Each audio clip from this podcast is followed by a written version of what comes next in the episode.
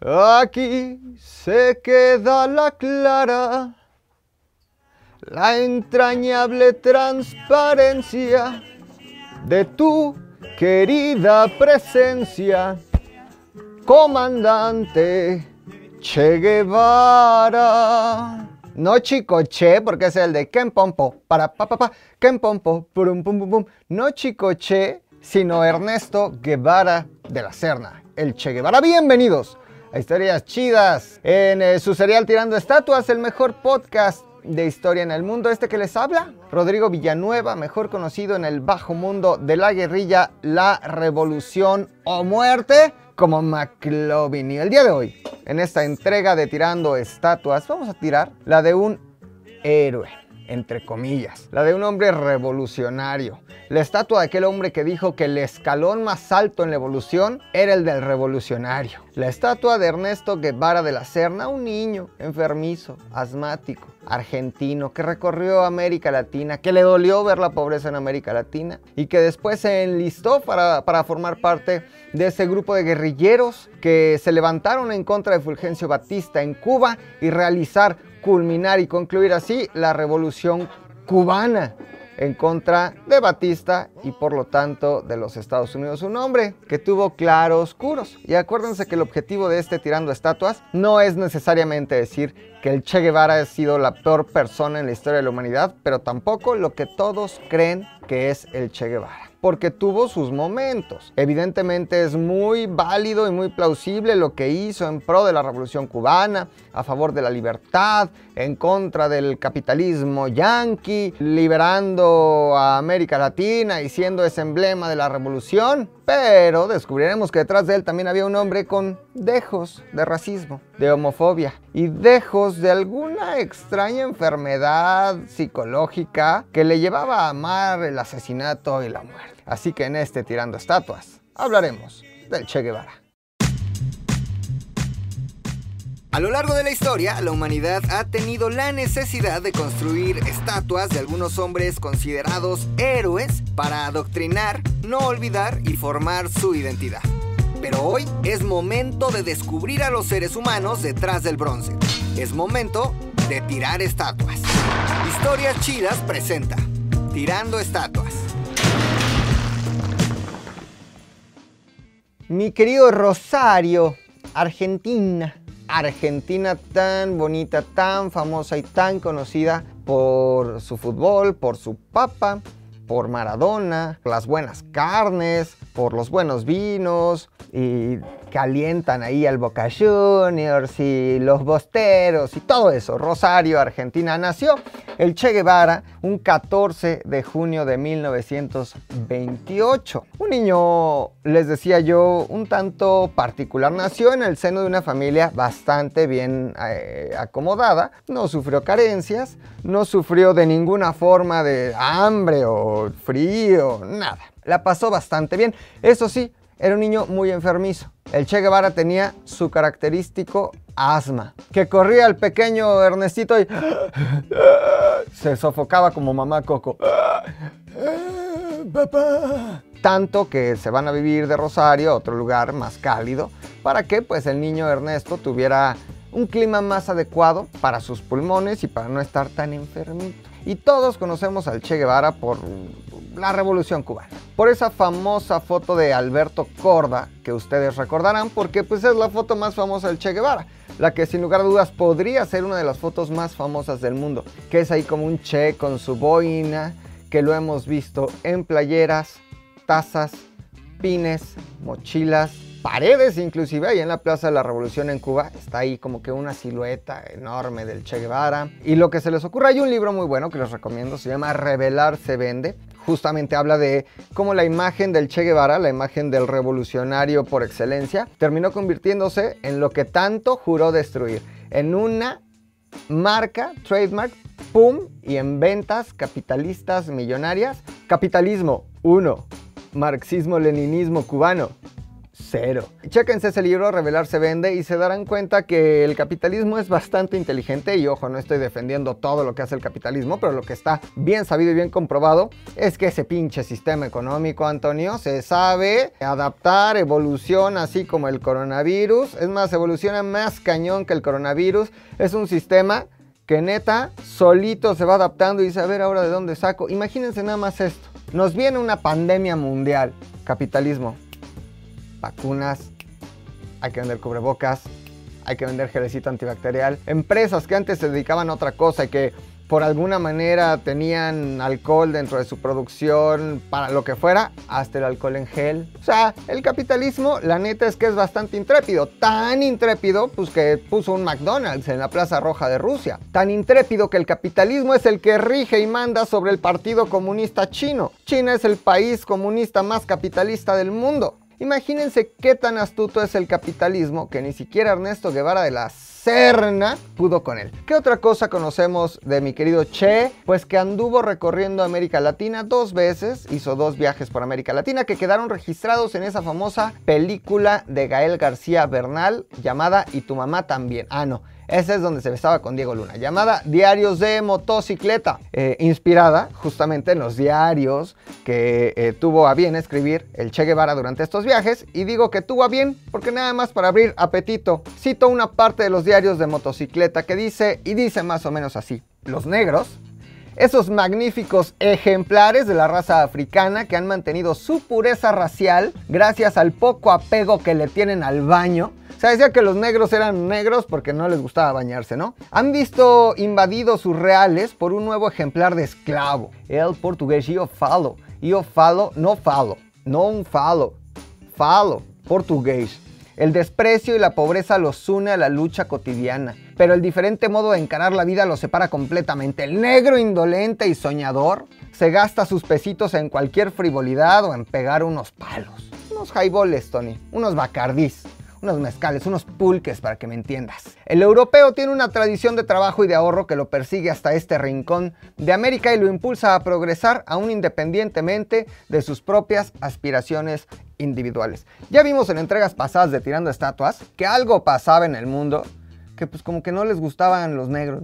A Gandhi no le gustaban los negros. Al Che Guevara no le gustaban porque si le hubieran gustado no hubiera hablado de ellos así. Y evidentemente también quiero hacer esta observación. Eso no quiere decir que las personas no tengan derecho a lo largo de su vida de rectificar el pensamiento, sino pues seríamos unos idiotas. Estaríamos condenados al absolutismo, estaríamos condenados a, no, como a ti antes no te gustaba lo de los negros, no te pueden gustar a lo largo de toda la vida, no. Después evidentemente yo creo que uno madura y tiene la posibilidad de madurar también su pensamiento y de madurar su opinión acerca de los demás, acerca de las razas. Que no me gusta hablar de razas, porque solo hay una raza la humanidad. Hay diferentes culturas, hay diferentes lenguas, hay diferentes tribus, hay diferentes grupos. Pero dividirnos en razas, ¿cómo por qué? La única raza es el Homo sapiens sapiens, algunos un poquito menos sapiens que otros. En la misma circunscripción. Hay unos más Homo sapiens sapiens que otros. Sin embargo, somos una sola raza. Ya lo dijo, y lo dijo bien Facundo Cabral, hay una sola raza, la humanidad, hay una sola religión, el amor, Tony. Y está o debería de estar en todas partes. Contrario al amor, pues digamos que es el miedo, es la guerra, es el odio, es el racismo es la homofobia. Entonces digamos que en esta época de su vida, Ernesto Guevara no fue la persona más amorosa. Sin embargo, en su recorrido por América Latina, después de haber estudiado medicina, porque era médico, Tony, pues dijo, a ver, me siento invadido por este espíritu revolucionario y quiero que entendamos más o menos la época. Si estamos hablando de eh, Ernesto Guevara, que nació en el 28 y murió en Bolivia en el 67, estamos hablando de esta primera mitad, ¿no? Aproximadamente del siglo XX, en donde los ánimos revolucionarios estaban a flor de piel, más después de la Segunda Guerra Mundial. ¿Qué pasa después de la Segunda Guerra Mundial? Pues que el mundo se divide en dos grandes bloques económicos y de pensamiento, el, comunismo soviético y el capitalismo norteamericano, y se eh, enfrascan en una batalla que duró durante décadas, conocida como la Guerra Fría. Parte de esa Guerra Fría, mm, la guerra de los misiles, este, la caída del muro de Berlín, la tensión en China, eh, Vietnam, ¿no? Todo eso en el marco de la Guerra Fría. Que el que diga que la Guerra Fría fue fría porque no se disparó ningún misil, pues yo creo que eh, no necesariamente fueron los soviéticos contra los norteamericanos agarrarse a balazos. Sin embargo, pues murió o no murió gente en Vietnam. Solo tendríamos que pensar eso. Pero bueno, el mundo tenía este espíritu revolucionario, anti-yankee. Por eso el día de hoy traigo mi gorra de los yankees. ¿De dónde son los yankees, Tony? ¿De Nueva? De Nueva York. De Nueva York. Exactamente. Este, y mi sudadera de Lolita Yala, haciéndole un homenaje a mi querida Dolores y su famoso Ya se fue. Phil Barrera, decía yo, vocero de aduanas y protección fronteriza de Estados Unidos, dijo que casi 100 kilos de metanfetaminas estaban escondidas. Que ya se fue, perdonen ustedes. Estaban escondidas entre un cargamento de En este momento la humanidad estaba en contra de los Estados Unidos porque los Estados Unidos también se ganaron muy merecido el odio que le tenía América Latina. Tenían esta política de invadir directamente países latinoamericanos, la operación Cóndor invadiendo mi nido, oye, perdono, pero nunca olvido, en donde lo que querían pues, era meterse hasta las narices en los distintos países de América Latina, instaurando dictaduras, golpes de Estado, con el único objetivo de apoyar a sus empresarios, a su capital, a sus intereses económicos. Así eran los Estados Unidos, pensar que los Estados son, pensar que los Estados Unidos, o que hoy eh, Hawái es de los Estados Unidos porque Estados Unidos tenía una especial atención no solo en el territorio, sino en las riquezas del territorio, siendo más específicos en las piñas, entendemos que los Estados Unidos se ganaron muy bien el odio, instaurando dictaduras, poniendo presidentes, generando la muerte. Y eso fue una realidad.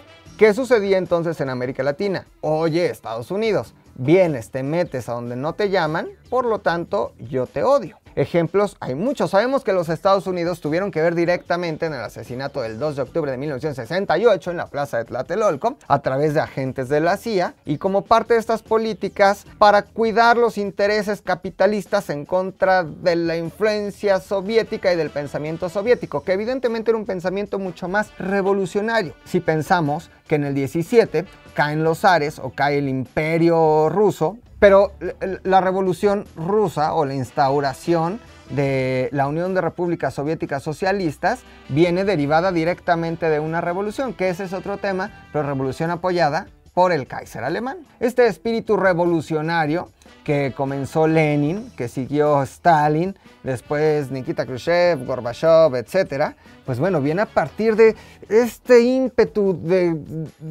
justicia, igualdad, Decían por ahí, el que no es joven y, no es revolucionario, no está siendo coherente con, el momento de su vida donde está viviendo. Y eso estaba viviendo América Latina. La canción de protesta, el odio contra los Estados Unidos, el, regreso a la identidad nacional, a las culturas originarias. Y en ese contexto recorre Ernesto Guevara de la Serna Latinoamérica. Les repito, este no es un podcast para hablar eh, la biografía completa del Che Guevara, vida y obra, sino para tirar la estatua del Che Guevara. No quiero que sea como, ay, pues tú lo odias, tiene todo malo. No, evidentemente tuvo cosas muy buenas, como la revolución cubana, que ya llegaremos ahí, pero a grandes rasgos es parte de todos los tripulantes que se suben en el Granma y se van directamente del Golfo de México hacia Cuba a empezar la revolución y tirar la dictadura o el gobierno de Fulgencio Batista, que a su vez Fulgencio Batista llegó a la presidencia con el apoyo de los Estados Unidos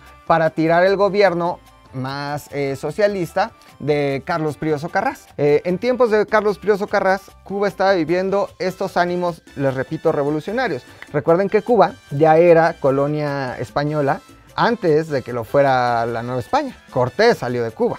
Entonces llevaban años esclavizados, años queriendo independizarse de, España, años con este sentimiento de querer ser un país nuevo, renovado, en este contexto también de, de posguerras. Carlos Prioso Carras empieza el gobierno, a los Estados Unidos no, les, no le conviene el gobierno de Carlos Prioso Carras por una sencilla razón. Mi querida Cuba, el lugar favorito de Hemingway, el lugar favorito mío también, porque unos mojitos, Tony, unos moros con cristianos, una comida deliciosa. Cuba era el patio trasero de los Estados Unidos, era el casino de los Estados Unidos. Si tú eras un empresario, eras un banquero, incluso eras un mafioso norteamericano, Al Capone, por ejemplo, pues movías tus millones de dólares, tus malditos vicios, los movías en Cuba porque era un casinote. Y desde ahí arrastra, y vienen arrastrando Cuba la tradición, por ejemplo, de la prostitución. Desde épocas de Fulgencio Batista o de, o de Prioso Carras, pues bueno, en Cuba ya sucedían estos fenómenos. Ahí se derramaban los millones de dólares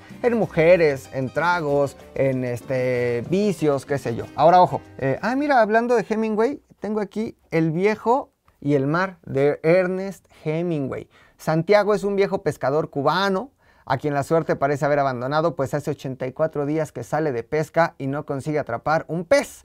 Entonces, cuando está a punto de perder la esperanza, un pez muerde su anzuelo. ¿Quieren saber más de Ernest Hemingway? Lean El viejo y el mar. Recuerdo que El viejo y el mar lo escribió en su este, o durante su estancia en Cuba. En uno de los lugares favoritos de Ernest Hemingway era este, la Floridita. Si ustedes van a La Habana, ahí está la Floridita, ahí hay una estatua de Ernest Hemingway, a ese sí no hay que tirarle la estatua, se la pasaba a todo dar echándose unos mojitos. Pero bueno, cuando llega Prioso Carras al gobierno no le conviene a los Estados Unidos. Entre intereses privados, gubernamentales y mafiosos de los Estados Unidos, hacen que suba al gobierno Fulgencio Batista para que cuide los intereses norteamericanos. Y entonces en este contexto de a nosotros no nos van a controlar, aquí no se van a venir a meter, Cuba para los cubanos, México para los mexicanos, Argentina para los argentinos, Latinoamérica para los latinoamericanos, es que comienza la revolución de la que sí es parte Ernesto Guevara de la Serna, que durante sus funciones por revolucionarias veremos que tuvo cosas bastante lamentables. Pero bueno, fue ministro de Industria cubana, hizo planes similares a los que hizo Stalin o a los de Mao en, en China para hacer un desarrollo rápido, ¿no? Algunos le llamaban este, el, incluso Gorbachev le llamó la perestroika, o estos planes en donde tenías que poner a la gente a trabajar, a sudar, a, hacer todo, a picar mucha piedra, cortar mucha caña para que el país fuera de una rápida industrialización y salir adelante. Sin embargo, pues esos planes trajeron el hambre también a Cuba, ¿no? Fue presidente del Banco Nacional de Cuba, él estaba en contra del dinero, decía que iba a anular los billetes. ¿Cómo se iba a manejar? No sé, por trueque, con fichitas, este, dolaramas, Bitcoin, qué sé yo. Pero terminó pues poniendo su cara ahí en algunos billetes. Vamos a hablar un poquito del Che Guevara. En su segundo viaje por América, por América Latina está eh, durante un momento de su viaje en Guatemala y ahí es donde comienza a saber de algo que se está gestando en Cuba. Para esta época, Fidel Castro y Raúl ya habían dado eh, este intentón o la intentona de golpe de Estado de asaltar el cuartel Moncada ya habían sido capturados, ya habían sido liberados y en este momento esos revolucionarios cubanos se encontraban en México pasándola a todo dar. Está justamente la, casa por aquí en Escapotzalco, en donde se conocieron el Che y Fidel. Y hay ahí como, hace poco hubo un escándalo porque pusieron una estatua y la gente este, fue ahí a vandalizar, porque pues, sí, es como, oye, no se dan cuenta quién es el Che Guevara o no se dan cuenta quién fue Fidel Castro, que por cierto nació un 25 de noviembre, yo cumpliendo años y él muriendo. El mundo pensó que a la muerte de Fidel la situación del pueblo cubano iba a cambiar, pero no es cierto. Hoy Cuba sigue sumergido en la misma miseria. Los que han tenido oportunidad de ir a Cuba, no sé qué experiencia hayan vivido en Cuba. Si la experiencia cubana turística, es decir, en buenos hoteles, buenas playas, con buenos transportes, o la experiencia cubana real en donde caminas sus calles de La Habana Vieja, en donde vas al vedado, en donde realmente la conoces, te sumerges en ella y conoces la miseria en la que viven nuestros hermanos cubanos. Hay, hay muchas formas en las que tratan de sobrevivir. Alguna de ellas es, por ejemplo, tú llevas eh, dólares, los cambias allá por CUCs eh, o, el peso cubano para el extranjero que no es el mismo peso cubano que el cubano de a pie utiliza. Ellos tienen prohibido utilizar el CUC. El CUC casi es paritario al dólar. Si hoy el dólar está en 23, un CUC está en 23 pesos, una hamburguesa te costará 5 CUCs, casi 5 dólares, ciento y tantos pesos. Mientras que si tú te metes a la Cuba más profunda, menos turística, encontrarás un pan con perro en 10 pesos cubanos, que no se compara en nada a lo que eh, te podría costar una eh, hamburguesa en CUCs. Y los cubanos hacen su intento por salir adelante. Pues a través de te dan un tour y este, les pagas. Dame una playera, esto es real, ¿eh? O sea, es real el hecho de, oye, esa sudadera que tienes está bien bonita, déjamela. Esos tenis, regálamelos. Tienen demasiadas carencias. Tienen derecho, y si es que hay, a una pequeña ración de carne al mes, de huevo al mes, de leche al mes. Los cubanos tienen que sobrevivir de alguna manera.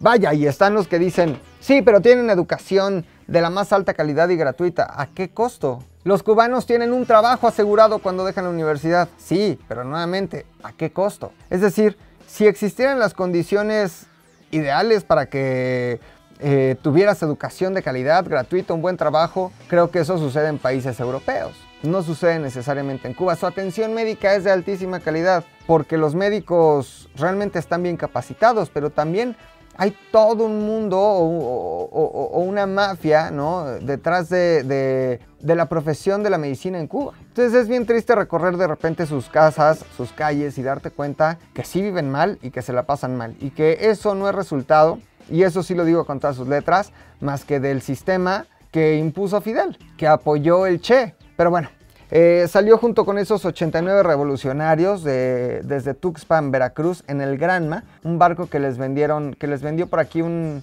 empresario que todavía sigue vivo, un empresario mexicano, les vendió ese yate, era un yate el Granma.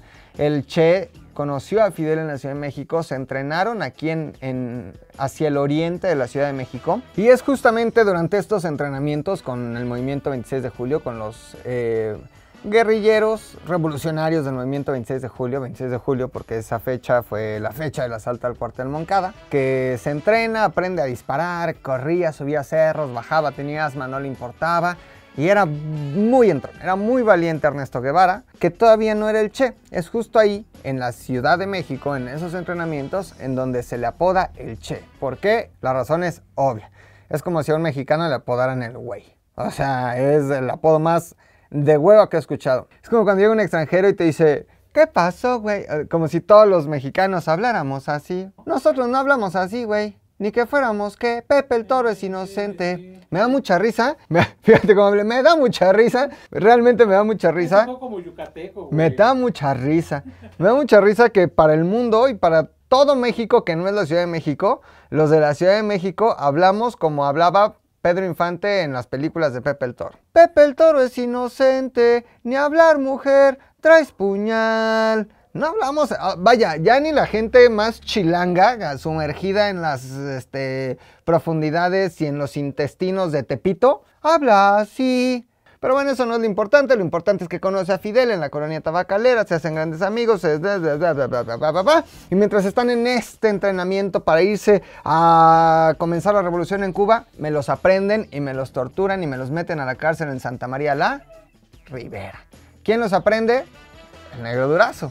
Y entonces los dejan salir porque interviene el presidente Lázaro Cárdenas, que ya ven que también era bien rojillo el presidente Lázaro Cárdenas, interviene el expresidente Lázaro Cárdenas y los dejan salir y en ese momento apresuran toda la maquinaria para salir corriendo a Cuba para iniciar la revolución y es justamente ahí en donde empezaremos a tirar la estatua de este hombre conocido como el Che Guevara, ya estando ahí, ganando o bueno, eh, llevándose a cabo la, revolución o la, época de guerrilla, así es como describía el Che Guevara ah, sus anécdotas, un tanto pillinas, un tanto pintorescas de lo que sucedía en la guerrilla, decía, acabé eh, el problema, ¿cuál problema? El del enemigo, ¿no? Acabé el problema dándole a quién? A su enemigo. En la sien derecha un tiro de pistola de su calibre 22. ¡Pum! Con orificio de salida en el temporal derecho. O sea, boqueó un rato y quedó muerto. O sea, como pececito.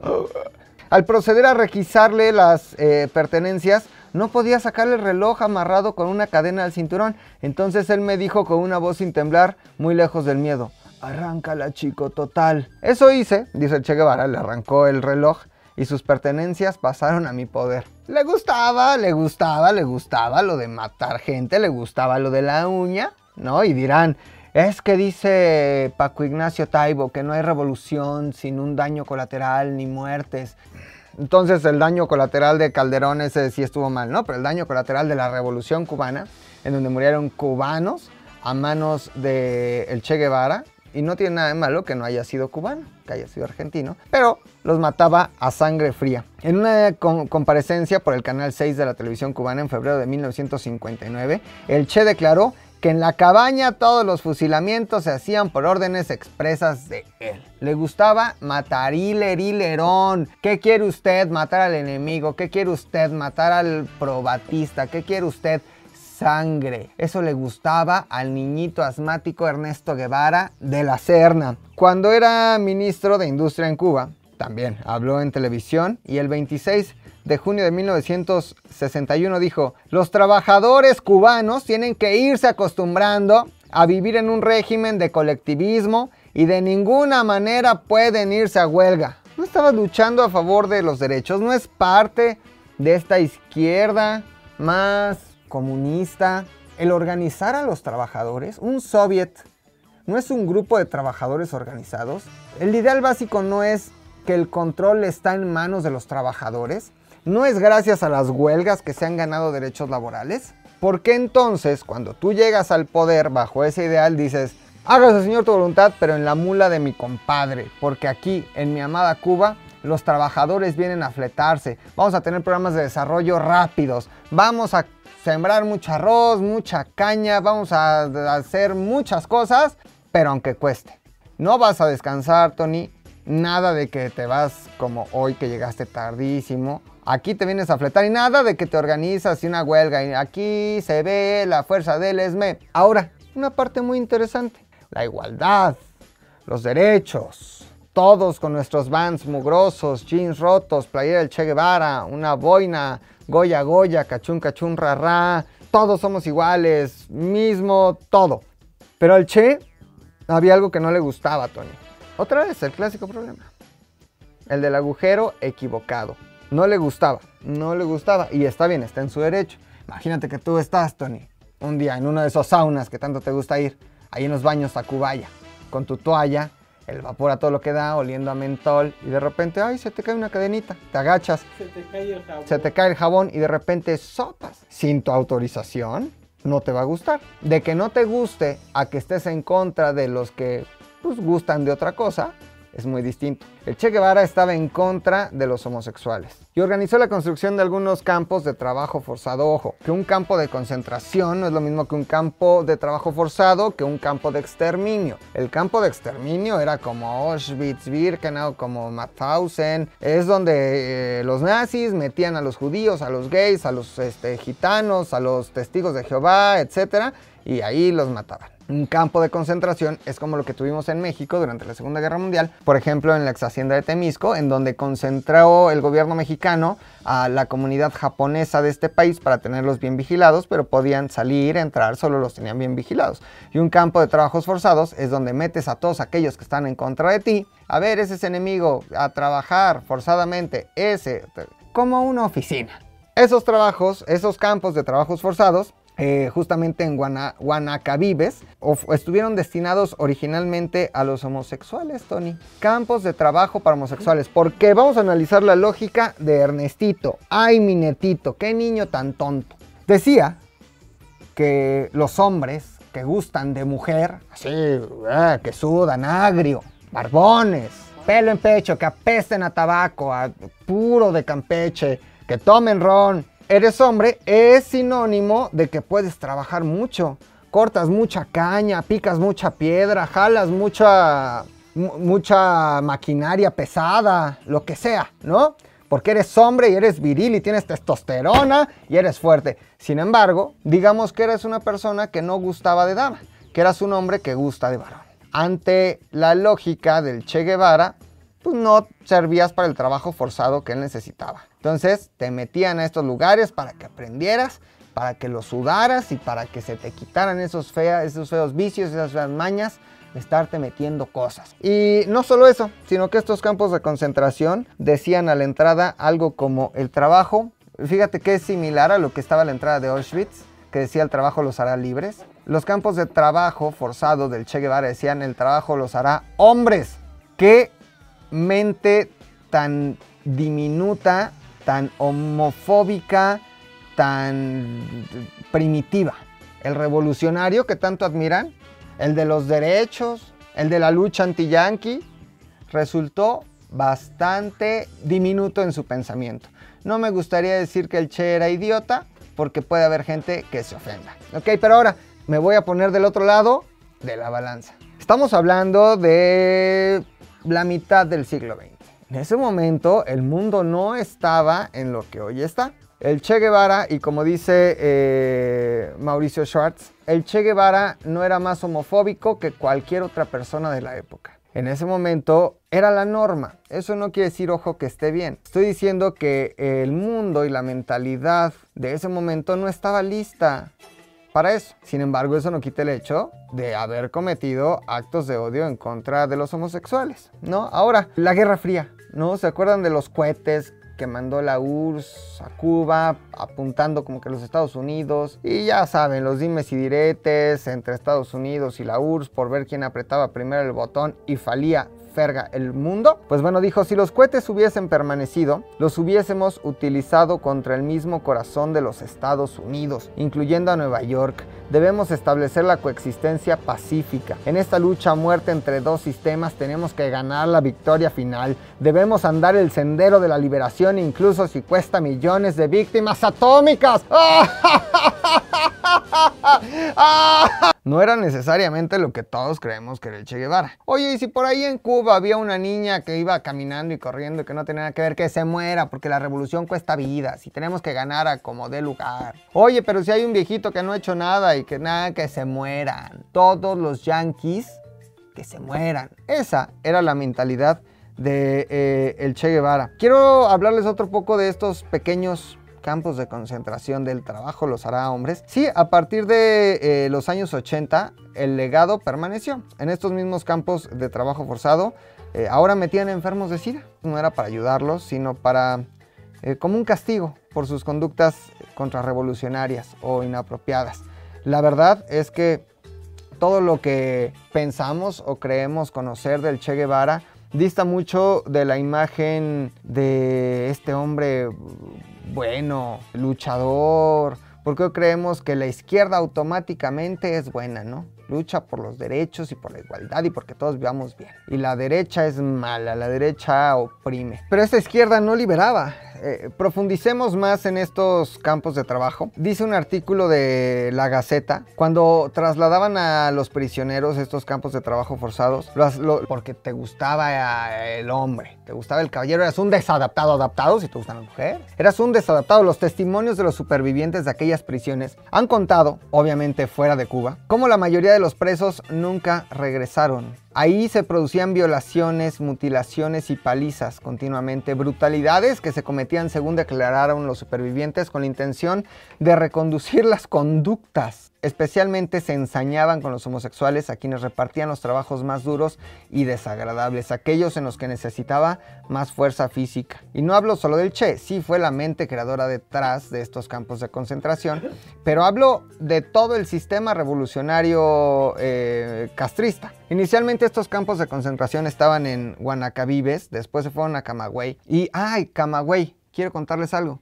Ustedes recuerdan a mi querido Luis de Alba, y su personaje Juan Camaney, el que decía, bailo mamo, masco chicle, pego duro, tengo viejas de montón, tururú. Pues en aquel momento fue una desviación el Camaney de la palabra Camagüey. Y yo creo que mi querido ratón Crispín no sabía decir Camagüey o escuchó mal, decía Juan Camaney. Pero en realidad tendría que haber sido Juan Camagüey. Eh, entonces se, pasaron a otros lugares y esa fue una costumbre. Eh, permaneció durante décadas en estos centros habían torturas y a los carceleros se les conocía como reeducadores. Estaba bien porque estaban educando. En conclusión, conductas que ante los ojos del Che Guevara eran contrarrevolucionarias.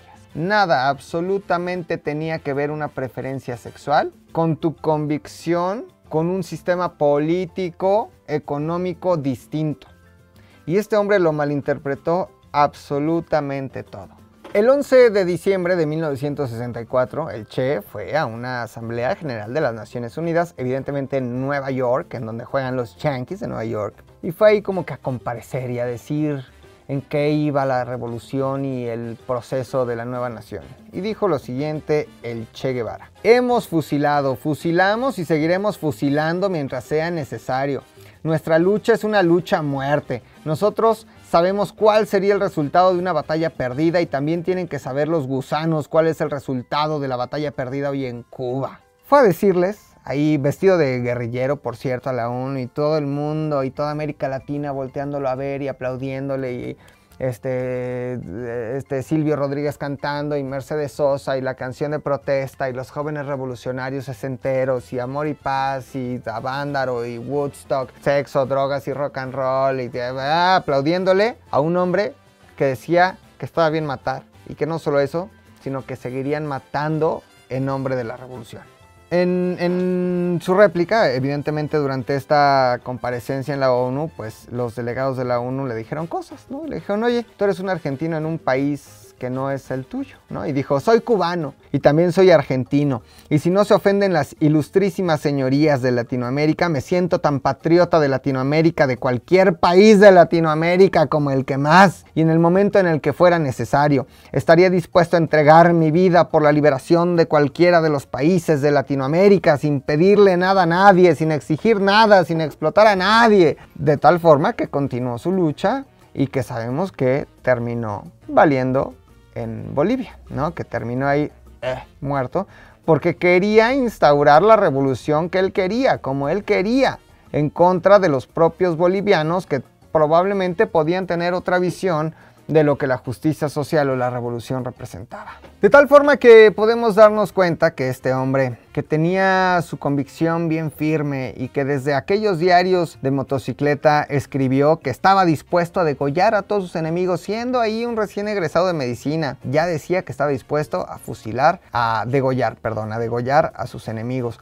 Un hombre que decía que el, el estímulo que importaba e, era el estímulo emocional, el darte una banderita, el darte una palabra de aliento. ¿Para qué querías dinero? ¿Para qué querías comer? Durante su paso por el Banco de Cuba, la moneda, el peso cubano, perdió todo el valor en frente de las otras monedas mundiales. Un hombre eh, racista, un hombre que estaba en contra de los homosexuales, un hombre que cultivó, un hombre que generó este culto a la muerte como parte de sus acciones latinoamericanas, cubanas en el Congo, porque acuérdense que también estuvo en el Congo, en donde nadie le mandó llamar, pero estuvo en el Congo. Un hombre que tuvo algo muy curioso. Todos decían que el Che Guevara estaba dispuesto a morir por sus ideales. Cuando lo encuentran los agentes de la CIA, bueno, toda esta operación para, para terminar con la influencia eh, del Che Guevara en Latinoamérica. El Che Guevara dice, alto, no disparen, soy el Che Guevara, valgo más vivo que muerto. No estaba dispuesto a morir por sus ideales, estaba dispuesto a matar por sus ideales a fusilar gente, a recluir homosexuales con tal de que trabajaran porque eran este, oposición a la revolución. ya ni meternos en asuntos de la vida personal, ¿no? De, de sus amores y de sus hijos, porque esto no se trata de, eh, juzgar a nadie por sus hábitos. Pero sí se trata de tirar estatuas y de poner a los hombres en su justa medida. Fíjense, igual que la Madre Teresa de Calcuta. No daba medicinas, pero cuando se enfermó, lleva en un hospital privado. Gandhi no permitió que su esposa tomara penicilina, pero cuando él enfermó de malaria, ahí sí, quinina. El Che Guevara mandó matar, mató a propia mano. Y cuando lo capturaron, no me maten, valgo más vivo que muerto. Esto fue historias chidas en su serial Tirando Estatuas. El día de hoy hablando de Ernesto Guevara de la Serna, el Che Guevara, hay mucho que decir de este hombre, pero hoy quise pasar por estos puntos básicos para darnos cuenta que no es lo que nos han hecho creer y que yo creo que ya basta de seguir replicando en afiches, en parafernalia, en anuncios, la imagen y esta foto del Che Guevara y seguirlo idealizando como ese gran revolucionario, como el hombre al que todos deberíamos aspirar, el hombre del que habló Jean-Paul Sartre, el hombre al que exaltó Fidel Castro. Ya basta, porque el Che Guevara ha demostrado que no es otra cosa más que otro ser humano. Así que si su sobrino tiene una playera de estas, tíresela, póngase a trapear el piso con ella. Afortunadamente este sentimiento este, guevarista está desapareciendo. Fíjense, murió en el 67, 77, 87, 97, 2007, 2017. Ya casi van a ser 60 años de su muerte. A 55 años de su muerte, afortunadamente ya lo estamos dejando de exaltar y aquí nos queda claro algo, que no todo Santa Clara se levantó para verte y que aquí no se queda la clara, la entrañable transparencia de tu nada querida presencia, comandante Che Guevara. Esto fue Historias Chidas, el mejor podcast de historia en el mundo. Yo soy McLovin. Síganme en mis redes sociales, McLovinZDU. McLovin se escribe M-C-L-O-V-I-N-Z-D-U. En Instagram, en Twitter y en TikTok. Gracias a toda la gente eh, que se pone en contacto conmigo a través de las redes sociales. Gracias a la gente que en la calle me dice, hey Mac, hey Mac, nos damos una foto. Hey Mac, chingón tu trabajo, muchas gracias. Síganme en McLovinZDU, activen la campanita si es que lo están viendo a través del YouTube de ZDUMX. Eh, compártanlo, pueden ya pasárselo a todos. Ya no tiene la palabra con V que tanto, tanto asusta al algoritmo y a sus oídos. Eh, dejen sus comentarios aquí abajo y nos vemos la próxima semana para hablar nada más y nada menos que el bien mierdito, bien no, benemérito de las Américas, Benito Juárez. Esto fue Historias Chidas. Los quiero mucho, abrácense mucho, tomen dos litros de agua, volteen a ver al de al lado y díganle, te quiero mucho, carnal. Porque yo los quiero mucho. Bye. Historias Chidas presenta Tirando Estatuas.